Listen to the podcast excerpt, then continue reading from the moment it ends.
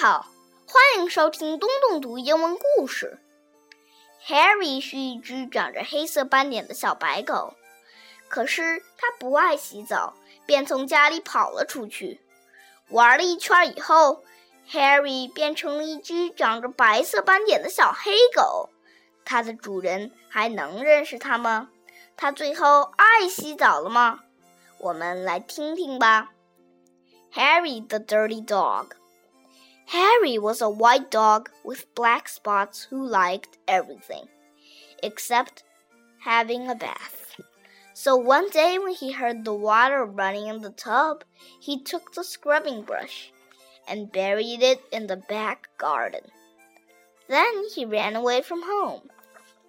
He played where they were mending the street and got very dirty.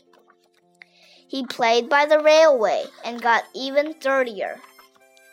He played tag with other dogs and became dirtier still. He slid down a coal chute and got the dirtiest of all. In fact, he changed from a white dog with black spots to a black dog with white spots. Although there were many other things to do, Harry began to wonder if his family thought that he had really run away. He felt tired and hungry too so without stopping on the way, he ran back home. When Harry got to his house, he crawled through the fence and sat looking at the back door. One of the family looked out and said, There's a strange dog in the back garden. By the way, has anyone seen Harry? When Harry heard this, he tried very hard to show them he was Harry.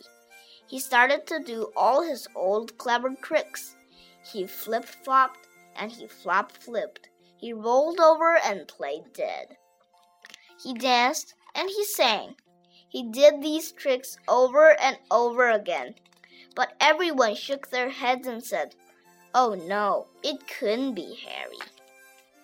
Harry gave up and walked slowly towards the gate. But suddenly he stopped.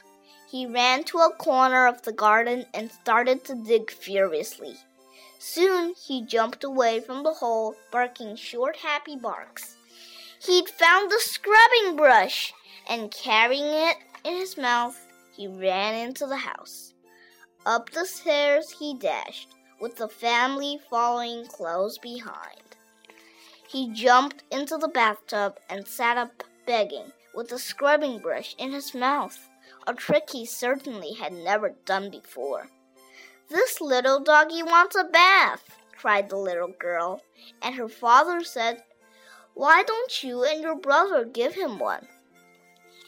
Harry's bath was the soapiest one he'd ever had.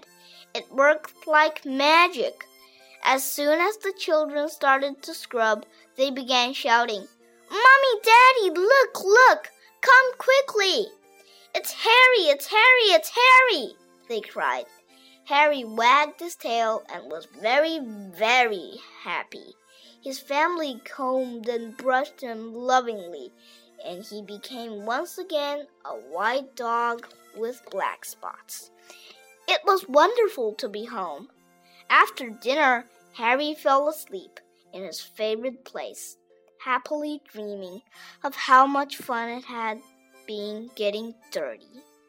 He slept so soundly, he didn't even feel the scrubbing brush he'd hidden under his pillow.